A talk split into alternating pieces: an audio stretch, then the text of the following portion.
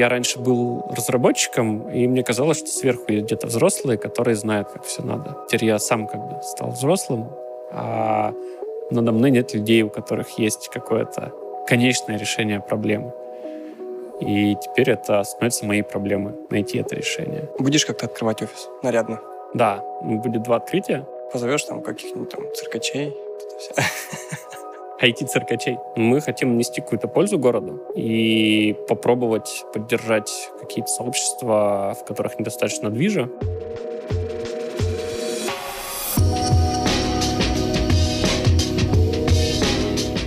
Ну, раз мы уже пишемся, то я скажу, что у нас шестой выпуск, юбилейный ТВД подкаста, на который я позвал Илью Таратухина. Илья во-первых, представься и расскажи, как ты правильно называешься, какая твоя должность. Все-таки я ее забыл опять. Привет, так как Сереж сказал, меня зовут Илья. И это сложный вопрос, как все-таки называется моя должность. Э, то есть, если смотреть, потому что у меня написано как-то в табеле, я просто руководитель направления разработки. У нас принято называть эту должность в индустрии, я не знаю, как сказать, руководитель центра разработки, судя по тому, что я видел у людей в профилях на LinkedIn. По факту я ответственен за развитие офиса в Санкт-Петербурге, чтобы мы туда наняли как можно больше классных разработчиков, чтобы они там делали офигенные продукты. Понятно. Почти.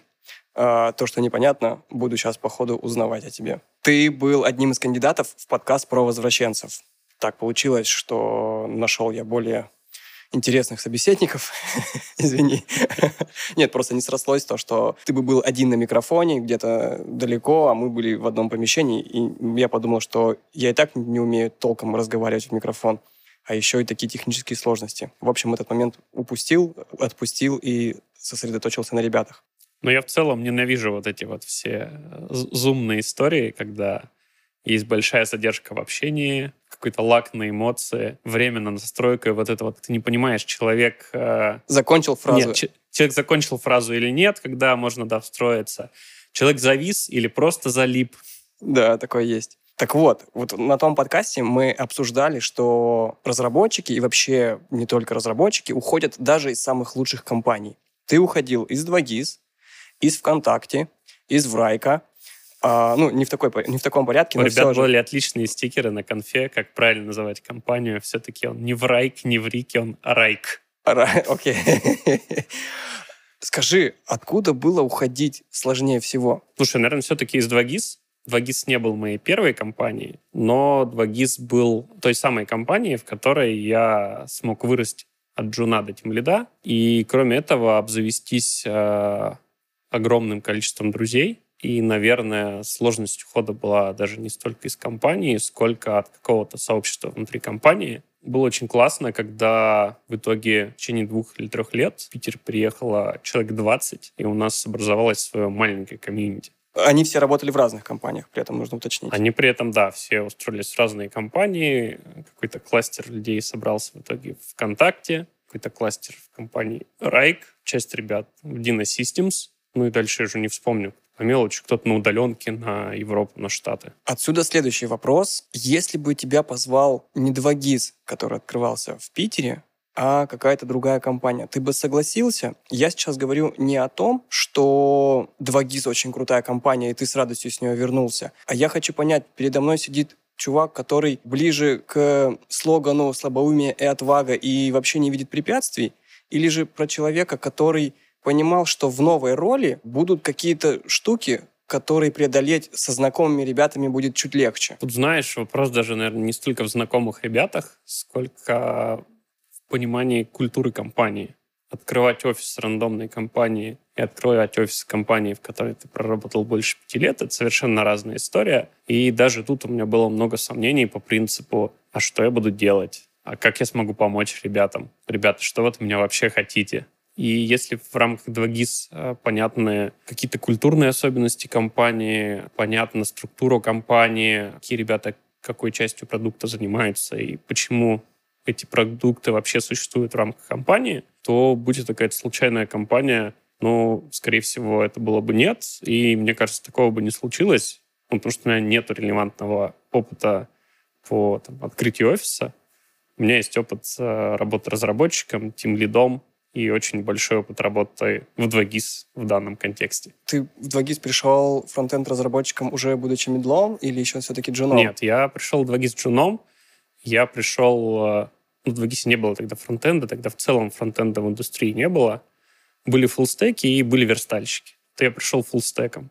Причем фуллстеком не то, что без опыта. А у меня был опыт в веб-разработке, в клепании сайтов на PHP, для знакомых и знакомых знакомых. Тогда считалось круто, когда ты пишешь это все на своем фреймворке, а не используешь какой-нибудь CMS. Считалось CMS фу зашкварно.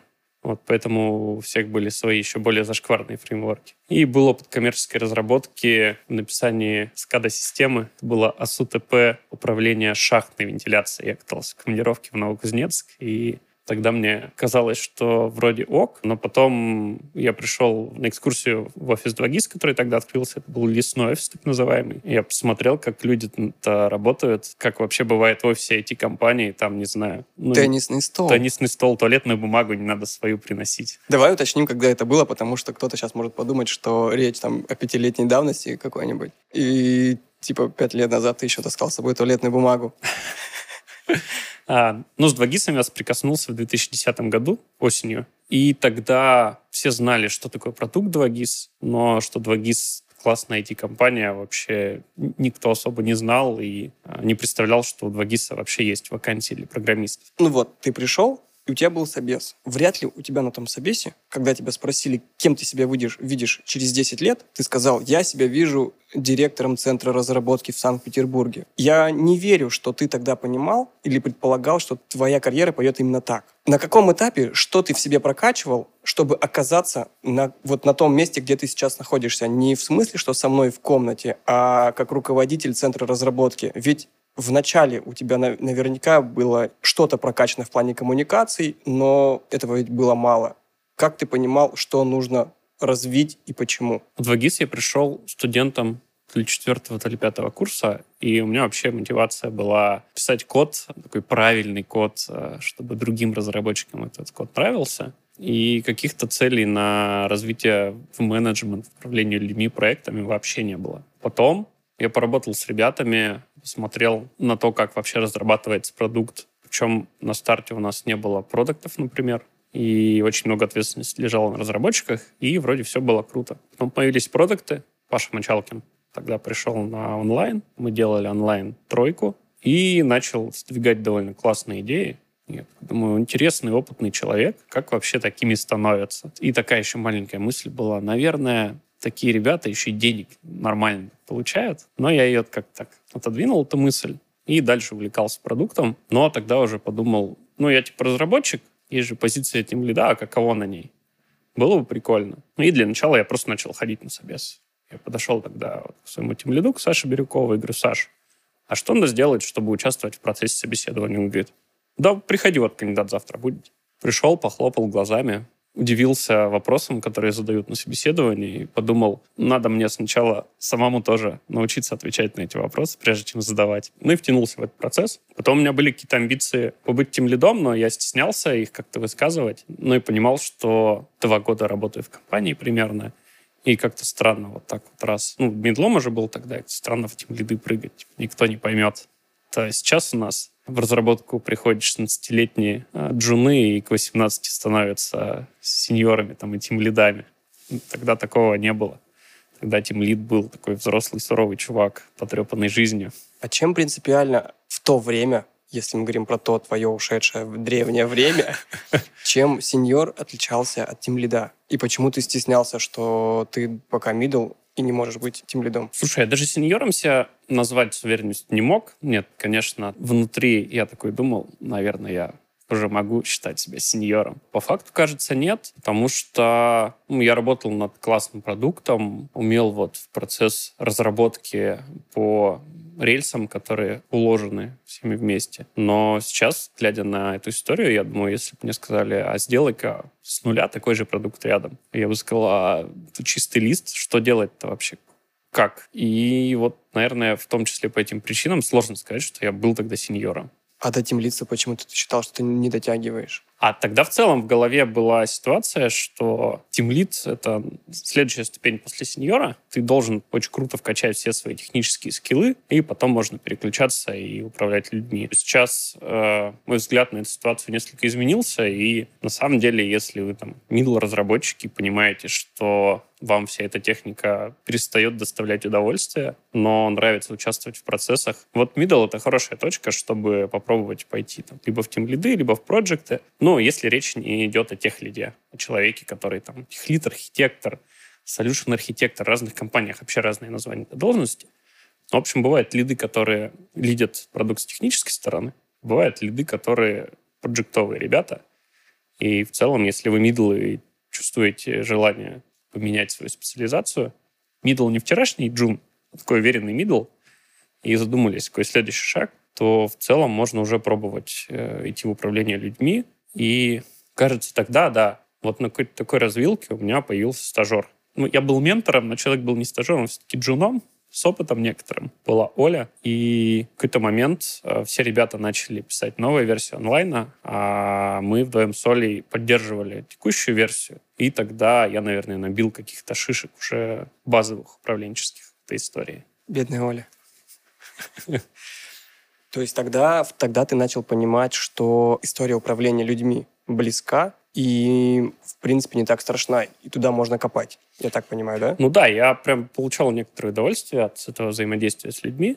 Снова, наверное, надо сделать ремарочку в прошлое. В классе в одиннадцатом я ввязался в такую историю, как добровольческие организации. А, ездил на слеты актива. Это когда вы там на три дня выбираетесь на территорию пионерлагеря, но вы там довольно здоровые лбы все там. Класс 9 плюс, и устраиваете разные активности по прокачиванию. Как, как сейчас в инстаграмах-то говорят, там, когда ты всякое ораторское мастерство, тайм-менеджмент и прочую штуку прокачиваешь. Не люблю этот булшит на самом деле. Но мы... Прокачиваешь успешный успех. Успешный успех, да. Вот а, такими штуками занимались. Но это было именно развитие лидерских каких-то навыков, качеств. И вот тогда мне эта история прям вкатила. И я научился сцены не бояться, импровизировать, опять же, на сцене, а, в организации каких-то мероприятий.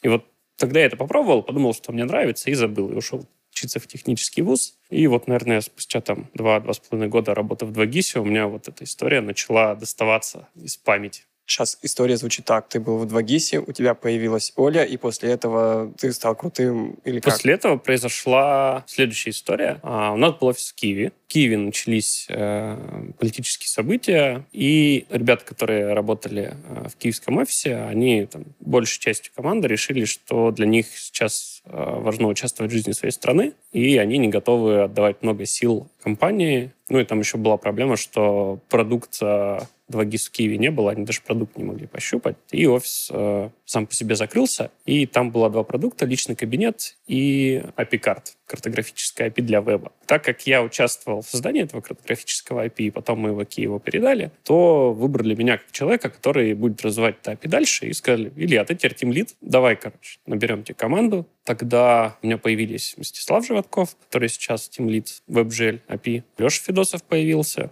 он работал 2GIS тестировщиком, потом куда-то исчез, вернулся и такой, я теперь умею JavaScript. Ну, такие, классно, офигенный парень, давай к нам. И был еще э, Дима Виби. Дима Виби работал э, над онлайном, но ему сказали, о, Дима, вот хочешь API делать? Он такой, да, класс, давай. Дима был очень интересный парень и привнес э, в мое развитие как лида много интересного опыта, потому что бывают разработчики, которые э, работа сознания отличается от работы большинства. И им интересно делать какие-то сложные решения, которые в каких-то историях получаются эффективными, но в них сложно погружать э, других разработчиков. Вот Дима был из этих ребят, и у него периодически с ребятами из команды возникали какие-то конфликты по принятию решений. И я уже не мог в стороне отсиживаться. Я поначалу старался прям до последнего. Думаю, может, сами разберутся как-нибудь. Но рано или поздно приходилось включаться и помогать разрешать эти конфликты. Было круто, было интересно.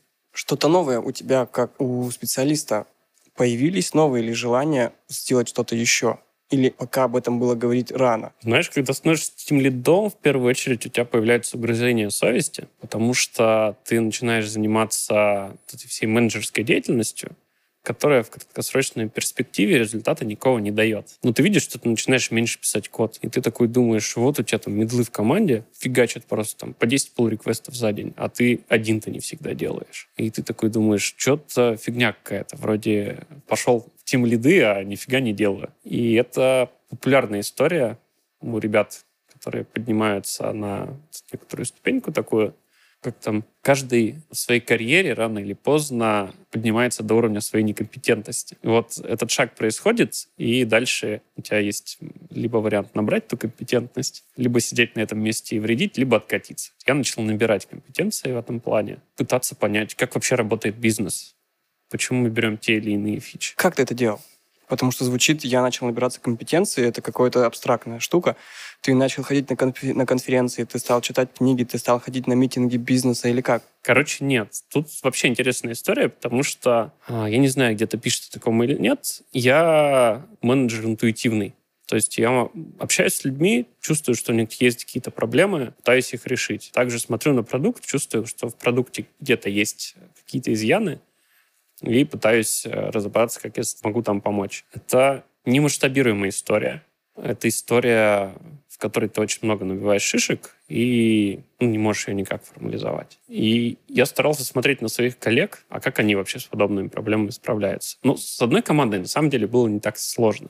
Потом произошла история, когда команды UGC Project перестал быть проектом, лида у них не было, и мне сказали, Илья, вот у тебя есть карты, будешь лидом команды UGC. Я говорю, классно, говорю, ладно. Что там происходит? Я прихожу в команду, у команды три заказчика. Заказчики друг с другом никак не синхронизируются и бегают такие чайка-менеджеры. Моя фича готова? Говоришь, нет. Фичу того чувака делаем. А, а почему его? Не знаю, так сложилось. Фичу этого чувака делаем. И там я, кажется, ходил к своему руководителю, к Виталию Клюпину, и говорил, Виталий, а что с этим делать вообще? А Виталий говорил такой, ну, не знаю, собери ребят вместе, всех заказчиков, пусть они как договорятся, чья фича важнее. Ты их собираешь, а, ну, они вроде договариваются, а, а когда каждый выходит из комнаты, понимаешь, что нифига не договорились. Каждый тебя потом еще на выходе дергает за рукав. Да, да, да. Ну, более-менее эффективная история получилась. Мы просто людей в команде в итоге по задачам поделили. С точки зрения agile это не очень крутая история в плане того, что теряем универсальность специалистов, там, увеличиваем бас-фактор, но зато как-то предсказуемее можем фичу выпускать для заказчиков. И после этого ты решил, что хочешь быть окончательно тем лидом? Нет, после этого я решил, что я устал. А как раз там подходил тот момент, когда я решил от Вагиса уволиться. И мне казалось, что я вообще не работаю, что я хожу, разговариваю со всеми. Тасочки, не знаю, там, проверяю, правильно ли тасочки в жире оформлены, нет. И на меня вышли ребята из Райк, позвали к себе, мне понравилось, они расписали компанию. И на самом деле мотивация была в Питер переехать. Я хотел посмотреть, как за пределами пыли Сибирска. И понял, что я вроде как безболезненно могу 2GIS покинуть, потому что ну, я же ничего не делаю, на встречи хожу и все. И сказал, ребята, пять с половиной лет в 2GIS поработали классно, но хочу посмотреть, как там вообще за пределами 2GIS. Там люди с песями головами или там феи, бабочки. Ну и передал свои дела вот Стиву как раз и ушел. Ну и через неделю у Стива спрашиваю, говорю, ну что, Стив, как дела? Стив такой, я эту неделю вообще не сплю. Ты, говорит, оказывается, столько всего делал, столько встреч посещал. Вот. Ну, как-то он вроде влился в эту историю дальше. Ты его кинул в воду, чтобы он научился плавать, получается. Ну, он уже вроде как умел плавать, но, не знаю, он умел в бассейне плавать, выпустил в открытую воду. Илья, тебе не кажется, что когда ты шагнул в сторону тимлидства, то ты, уйдя из разработки, наварил себе кучу гемора? То есть ты выбирал между, я хочу сказать, двумя стульями, но по факту между двумя какими-то развилками. И не считаешь ли ты, что путь темлидства — это больше про... Он, он тяжелее как будто бы. Нам или, или нет? Но он факт тяжелее. Чем? Но, о, тем, что ты всегда работаешь с неопределенностью тепличной компании разработчик обычно получает таску с максимальным уровнем детализации, и его задача как решить в плане решения технологического. При этом он может там, с своими коллегами посоветоваться. Но все равно рано или поздно надо задачу на ревью. Когда ты тем лид, у тебя растет уровень неопределенности, тебе помимо историй с э, процессом разработки приходится решать истории с тем, что я хочу сидеть у окна, а, мне дует кондиционером и так далее, а, а я вот вообще спиной к двери сижу, и мне некомфортно, что все видят мой монитор. Когда ты тимлит, ты уже не можешь говорить, что ты не хочешь сидеть спиной к двери. Ты должен показывать какой-то пример. А, ну, то есть ты должен быть человеком, который а, для команды является каким-то маяком, поэтому ты начинаешь следить за своим поведением. Ты не можешь уже говнить на компанию, на руководство. Ты должен а, ну, как-то воодушевлять людей. Вот, потому что если тимлид будет токсичным чуваком, то команда очень быстро отравится. Ты начинаешь ну, заниматься чем-то, кроме вообще задачами, связанными с разработкой. Вы там с другими тимлидами обсуждаете какие-то вопросы про командообразование не знаю, организовываете какой-то коттедж на три команды и обсуждаете, когда поедем вообще, какая там еда будет, музыка, плюс один брать, не брать. Ты понимал об этом? То есть понимал ли ты, что столкнешься именно с такими вопросами, что ты человек, который закончил, получил техническое образование, который нафигачил кучу клевого кода, и тут ему говорят, мне в спину дует. А что мы будем есть в коттедже? Скажи нам, Илья, об этом. И ты такой, чуваки, серьезно? У тебя, вот если бы ты знал о том, что ты когда вот шел в сторону темлицы, ты знал, что ты вопросы такого уровня тоже будешь, должен будешь разруливать? Тут два момента. Первый, конечно, не знал, даже не задумывался. А второй, сложно сказать, что я шел я, меня течение несло, я такой, так себя, знаешь, так ручкой так немножечко вот в эту сторону, пожалуйста. Вот там вроде неплохо, хорошая водичка, тепленькая. Ну, если бы знал, пошел? А, наверное, пошел. Я не помню свои эмоции в тот момент, но в какой-то момент э, что-то случается, и ты немного расстраиваешься в самом факте написания кода ради кода. И тебе хочется знать, а почему мы сейчас пишем на код, а к чему он приведет. А может, я как-то могу на продукт э, повлиять, чтобы он приносил больше пользователей денег и так далее. И если вас посещают такие мысли, то надо попробовать э, историю с управлением. Не знаю, попробуйте себя в проектовых каких-то задачах, например. Если уж мы начали про советы, три причины, после которых, или три события, после которых ты понимаешь, что ты будущий тимлид. И или наоборот, не, что, что тебе не стоит туда идти? Давайте не стоит начнем. Давайте не стоит. Если вы понимаете, что вам сложно находить общий язык с людьми из вашей команды, из соседних, то точно не стоит. Я слышал отзывы о таких тимлидах, и это очень печально. Если вы понимаете, что вы, а, там, не знаю, а, можете легко и пойти недельку поработать продажником в Евросеть, и для вас это будет комфортно психологически, то вам понравится быть тимлидом. Тимлид — там много коммуникаций, и не люблю слово «эмпатия», но вот подобное. А способность, э, общаясь с человеком, понимать то, что ему нравится, и то, что ему, наоборот, не нравится, чего ему хочется. Еще. Есть какие-то моменты, по которым можно понять, что тебе не стоит идти в тимлидство? В тимлидах обычно так или иначе не задерживаются большинство людей. Они там становятся либо там тем лидом тем лидов, а, либо уходят в проекты, либо идут в продукты. Ну, так или иначе, как мне кажется, каждый тимлид э, видит себя в CTO в каком-то будущем. А ну, CTO объективно может зарабатывать больше денег, чем сеньор, а, потому что на CTO просто больше ответственность, а, он сильнее влияет на продукт, на деньги, которые получает компания. Но тут тоже есть нюансы, если это сеньор на каком-нибудь каболе, которых нет. А, но тут да, тут сеньор может уделать э, многих CTO. Еще какой-нибудь момент есть, почему не стоит идти в тим лиды? Почему не стоит? Если вам трудно с э, не работать с неформализованными задачами, то не стоит. Давай поясним, под, что такое неформализованные задачи. Пока я понял, что это кого посадить спиной к двери и кого накормить чем на коттедже. Ну, пример, пример такой рядовой задачи тем лида, а, когда к тем лиду приходят и говорят, у нас новый продукт надо делать. А, например, мы будем делать два гид-заправки. А расскажи нам, кого бы ты отдал на эту задачу из разработчиков? А, какая, какая там вообще команда нужна? С чего начинать? И ну, разработчик с точки зрения взгляда разработчика скажет, ну, здесь у нас есть бэкэнд, к бэкэнду а, по API, значит, цепляются мобилки, что-то выкачивают, нужен бэкэндер, мобильные разработчики, ну, и на фронтенде что-то надо, нужен фронтендер. Такой говоришь, хорошо, а как долго MVP проекта будет делаться? И тут такой сеньор-разработчик такой, а, а что мы хотим под MVP? Вот. А какой-то человек тимлит, он уже а, скорее всего, будет иметь какую-то точку зрения на эту историю, он предложит варианты, ну, там, не знаю, если MVP будет заключаться в одной кнопочке, а, лить бензин, не лить бензин, да, то это там столько-то времени займет. Но тут сложная история на стыке, опять же, потому что часть людей, наверное, скажут, ну, вон, пусть продукт а, сразу приходит со своим видением MVP. Будучи тем лидом, ты решал задачи с высоким уровнем неопределенности. Став руководителем центра разработки, уровень неопределенности увеличился или их просто стало больше?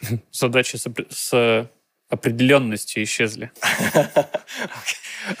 А, давай, если уж мы так добрались до задач, расскажи сначала про офис в Питере. Да простят меня жители Санкт-Петербурга. Я, будучи не жителем Санкт-Петербурга, буду говорить Питер просто так чуть-чуть быстрее, и с моей дикцией это даже какое-то уважение к вам, чем я буду говорить вот прям полное название. А, что за офис? А, сколько человек? Чем будете заниматься? И потом расскажи, чем именно ты будешь заниматься. А, смотри, офис у нас, а, он пост постпандемийный офис, по сути. Это офис коворкинг. Там всего 210 квадратов, а, два помещения, где комфортно работать разработчикам. Это open space на 21 место. И еще э, такой стол коворкинг в большом помещении, где там, от 6 до 10 человек комфортно сядут. Плюс две переговорки на 5-6 человек и три маленьких переговорки в одного-два человека по зуму созвониться. Он у нас такой необычный, он не в бизнес-центре, он находится на первом этаже жилого дома. Это меня немного пугает. А, не знаю, будем мы жителям мешать или не будем. Надеюсь, какую-то синергию с ними войдем. А, я даже с некоторыми соседями уже познакомился, довольно милые люди. Пока очень сильно волнуются, что мы будем шуметь э, ремонтом и будем э, курить рядом со зданием. Я уверен, что с курением вопрос точно получится решить. А, и часть людей, сотрудников, будут сидеть в офисе постоянно. А, возможно, это будет человек 10-12. Посмотрим вообще, как пойдет. А остальные места будут с коворкингами. Пока не знаем, придется ли их бронировать, или а, одно-два места всегда будет свободными, можно будет прийти в любое время. А, с одной стороны, если их придется бронированием, это будет успех а, нашей команды, которая делает классный офис. С другой стороны, это будет проблемой, потому что не очень удобно, если тебе нужно бронировать место, чтобы прийти в офис. И сейчас, что у нас есть сейчас? У нас есть здание, которое выбрали и купили, по сути, до того, как меня наняли. На это я почти никак не мог повлиять. Но я видел фотографии, когда мы общались о моем выходе, и сказал, ну, выглядит классно. А, там до этого сидела а, студия, которая делала дизайн интерьеров, поэтому дизайн, собственно, самой студии своеобразный. Черный потолок, темные стены, кирпичные, много окон, но они а, утоплены в очень глубокие проемы. Там прям хорошая такая кладка кирпичная. Самое главное, окна выходят на шикарный парк, сад Сен-Жермен, если кто-то захочет поискать э, в Двагисе. И адрес офиса Литейный 46. Свой вход с первого этажа — это прям кайф. Я ну, так в тайне всегда ненавижу бизнес-центры, потому что на входе в бизнес-центры ты так или иначе взаимодействуешь с охранниками, а это ребята, у которых часто слишком развит синдром вахтера. Ты не сказал еще одну очень важную деталь офиса. Вот те самые фрески. Ах, да, у нас э, осталась фреска шикарная. На ней э, ребята то ли в римских, то ли греческих одеждах э, занимаются возлияниями. Э, то есть шикарно полу сидят, полу лежат, пьют винишко, едят виноградик, все вот эти признаки гедонизма. Надеюсь, э, она настроит нас э, на какую-то расслабленную атмосферу в офисе.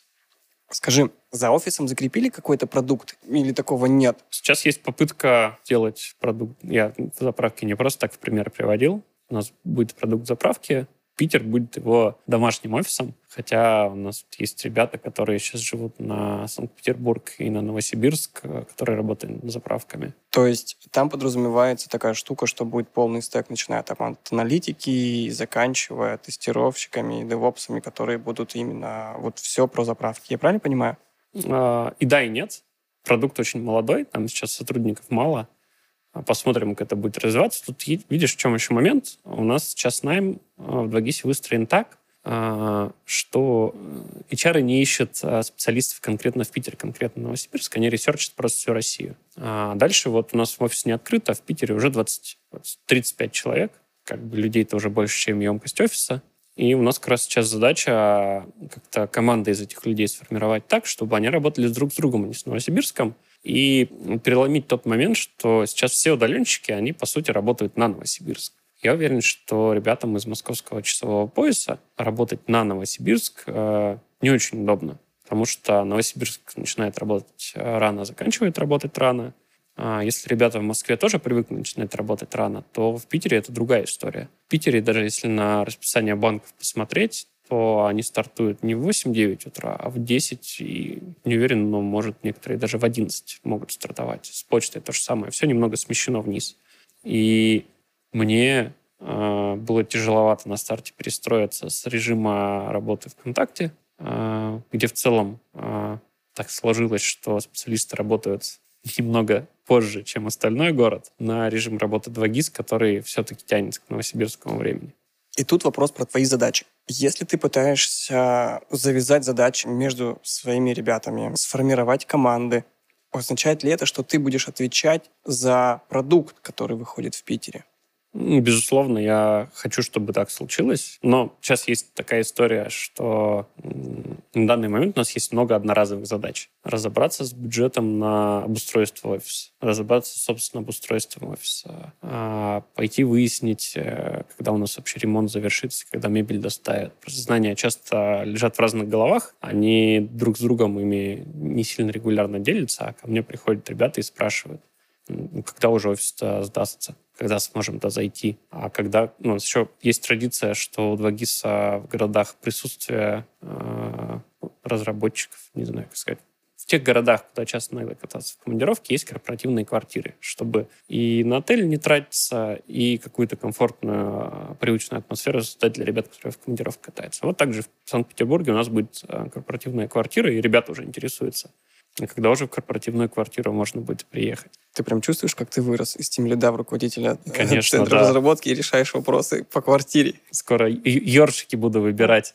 То есть сейчас это твои рядовые задачи, и ты все-таки планируешь, что когда-нибудь в ближайшем будущем ты в ближайшие два месяца рутина кончится, я надеюсь. Так, такая бытовая рутина. А, плюс мы сейчас а, наняли а, хозяйку офиса, душу офиса. Меня зовут Маша. Она вообще спрашивала меня, есть ли у нас позицию офис-менеджера. Я говорю, есть кое-что получше. Вот. В итоге Маша будет там, помимо организации работы офиса, выполнять какие-то истории с документооборотом, возможно, займется историями по выводу сотрудников, по помощи ребятам, которые приехали недолго в Питер. И эта часть у меня спадет, и у меня освободится время на какие-то более проектные задачи касаемо продукта. Например, я почему так докопался? Потому что у меня спросили, а чем будет заниматься Илья? Вот чем? А я такой сижу и думаю, «А я не знаю, чем он будет заниматься. Ну, то есть привязать к тебе сроки выхода продукта, я не знаю, можно или нет. Нужно ли, можно ли к тебе привязать просто осведомленность Смотри, об есть, офисе? Есть определенная история, есть неопределенная. Определенная — это я точно в каком-то виде беру на себя роль HRBP. Тут, наверное, надо пояснить, потому что не во всех компаниях знают, что такое HRBP, и в целом HRBP в разных компаниях занимается разным. А, PP — это бизнес-партнер, HR-специалист, а, который помогает бизнесу развиваться и не деградировать. То есть он должен снимать настроение людей в командах, а, понимать, там, нравится людям что-то, не нравится, хочет кто-то увольняться, или просто какие-то враждебные рекрутеры э, подкатывают свои вакансии к нашим специалистам. Тут хочется, да, держать руку на пульсе, есть история про культуру. Это то, что мы обсуждали перед моим выходом. Так или иначе, большинство специалистов в Питере — это ребята, которых наняли. Они не знают а, каких-то традиций новосибирского офиса. А 2GIS — это история про семейную атмосферу, про какие-то спонтанные мероприятия, когда сотрудники э, решили остаться после работы, поиграть в настолки, э, выпить пивка, пойти вместе пройти там полмилю или мили по барам и так далее. Здесь я вижу у себя какую-то задачу, чтобы попробовать передать культуру и в Питере. Тем более размер офиса, он располагает к этой истории когда офис маленький, все друг друга видят, а, довольно быстро узнают, кого как зовут, поймут, кто пересекается по интересам. Надеюсь, какие-то такие группки сформируются. И вернемся к неопределенной зоне. Да, да, да. У нас есть э, в компании такое понятие, как сервис-лиды. Человек, отвечающий за какое-то направление. Сервис-лид веба Леша Салов, он отвечает за все веб-продукты. Сервис-лид э, мобилок отвечает за все э, конечные продукты на мобильных устройствах и так далее. В какой-то момент, я думаю, займу вот подобную позицию. Ну, то есть на, на бумаге я и так сервис-лид. Фактически соберу вокруг себя какие-то питерские продукты и буду отвечать за их доставку. То есть тебе больше по душе проектная тема, чем представительско-генеральская? Ну, да, я не люблю быть э, как-то свадебным генералом. А, я считаю, что хорошим руководителем может быть человек, который э, сам постоянно так или иначе задействован в той деятельности, во главе которой он стоит, и должен понимать, как это вообще делается, с какими проблемами люди сталкиваются, а, каким достижениям радуются. У меня почти все уложилось. И что еще хочу узнать? Ты тут рассказываешь про высокий уровень неопределенности и все такое. А можешь поделиться опытом, точнее так, и даже историей, что тебя удивило уже в новых задачах, самых бытовых, возможно. Например, оказывается, что не только разработчики продолбывают сроки, но и и ремонтные бригады тоже. Не, ну ремонтные слишком очевидно. Есть простой пример. Ко мне пришел мой руководитель и говорит, Илья, надо сделать бюджет офиса на, до конца года. Я говорю, классно, а как делать-то? Ну, собери табличку, напиши статьи какие-то там, не знаю, нам надо купить ершики для унитазов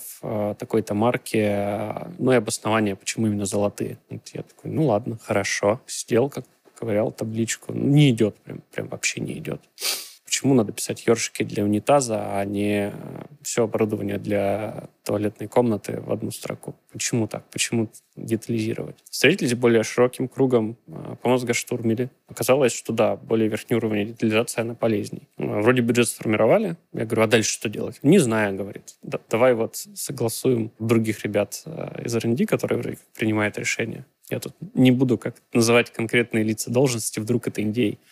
Вот, пошли бюджет согласовывать, там посыпались вопросы. Ну, какое-то слабенькое обоснование. Я говорю, а как надо? Не знаю, надо как-то придумать. И тут я понимаю, что ну, вот я раньше был разработчиком, и мне казалось, что сверху есть где-то взрослые, которые знают, как все надо. Вот теперь я сам как бы стал взрослым, а надо мной нет людей, у которых есть какое-то конечное решение проблемы. И теперь это становится моей проблемой найти это решение. И вот бюджет — это пока было, наверное, самой большой неопределенностью, потому что, как оказалось, это не совсем бюджет, потому что бюджет формируется в начале года, а здесь у нас середина года, но есть понятие вне бюджета, когда у нас есть история, под которой мы можем спрогнозировать большие траты, надо эти траты выписать, как-то защитить и передать специалистам, финансистам, которые скажут, ок, сейчас посчитаем, где-нибудь найдем вам деньги. При этом я до сих пор, это было недели две назад, я до сих пор не знаю, бюджет согласовали или нет. Может, что-то порезали, и я вот сейчас сижу немного на иголках и думаю, ну как там бюджет, как же он? Ёршики заказали или нет? А, давай, когда откроется офис, подпишись. Это сложно. Но, то есть, э, первые идеи были в районе того, что откроется в конце июня. Основным блокером оказался заказ столов, которые должны идти из Китая, могут идти двух месяцев. Кажется, что столы заказали мы чуть позже, ну и я так уже мысленно сбегаю сроки на середину июля. Плюс возникла вторая история. Это, собственно, ремонт в офисе. Э, вот только через неделю, кажется, будет финальный проект ремонта. И только тогда ремонтники смогут сказать, когда они вообще начнут и когда закончат ремонт. Вот. Ну, вроде как заниматься будут питерские ребята, и тут меня на самом деле греет душу то, что в истории с ремонтом я почти никакого участия не принимаю. Я говорю, вот это нравится, вот это не нравится. А дальше у 2GIS есть э, специальный отдел, который э, очень мило называется кооператив «Уют», который решает все проблемы, связанные с ремонтом, оснащением офиса и так далее. Там, опять же, да, оснащение железяками. А мы с ребятами из IT-отдела примерно а, обсудили, а, какие штуки нужны, вроде каких-то больших экранов переговорки, каких-то общих мониторов в коворкинг-зону, МФУ, телефон. Настоящий кнопочный вот этот. На такой, Cisco IP-телефония. Будешь как-то открывать офис нарядно? Да, будет два открытия. Позовешь там каких-нибудь там циркачей? IT-циркачей. А, есть идея сделать два открытия офиса. Одно открытие для своих сотрудников, для своих, для сотрудников 2GIS. Ну, мы скажем, вот, ребят, смотрите, новый офис, классно. Там, не знаю, он как-то у нас украшен мертвыми роутерами какими-нибудь. Похлопаем в ладоши, там, не знаю, перережем ленточку и пойдем весело в бар пить. Вот, второе открытие хочется позвать э, Ну, во-первых, ребят, с которыми мы так или иначе сейчас взаимодействуем. Там ребята из филиала 2GIS, э, ребята из э, работы.ру, которые нас сейчас приютили. То есть мы не по домам сидим, мы сидим сейчас в офисе работы.ру, нам выделили уголочек, вот от них работаем. И позвать каких-то клевых чуваков из IT-сообщества, э, ну и просто показать им. Всем спасибо за то, что дослушали до конца. Тем, кто просто ткнул в конец и попал на эту речь, тоже спасибо. Хочу сказать, что это мой первый опыт участия в подкасте, э, и кажется, э, общаться в подкасте несколько проще, чем э, делать доклад с односторонним видео. Вот, тут хотя бы передо мной сидит Сережа, он проявляет какие-то эмоции и выказывает реакцию на мои слова.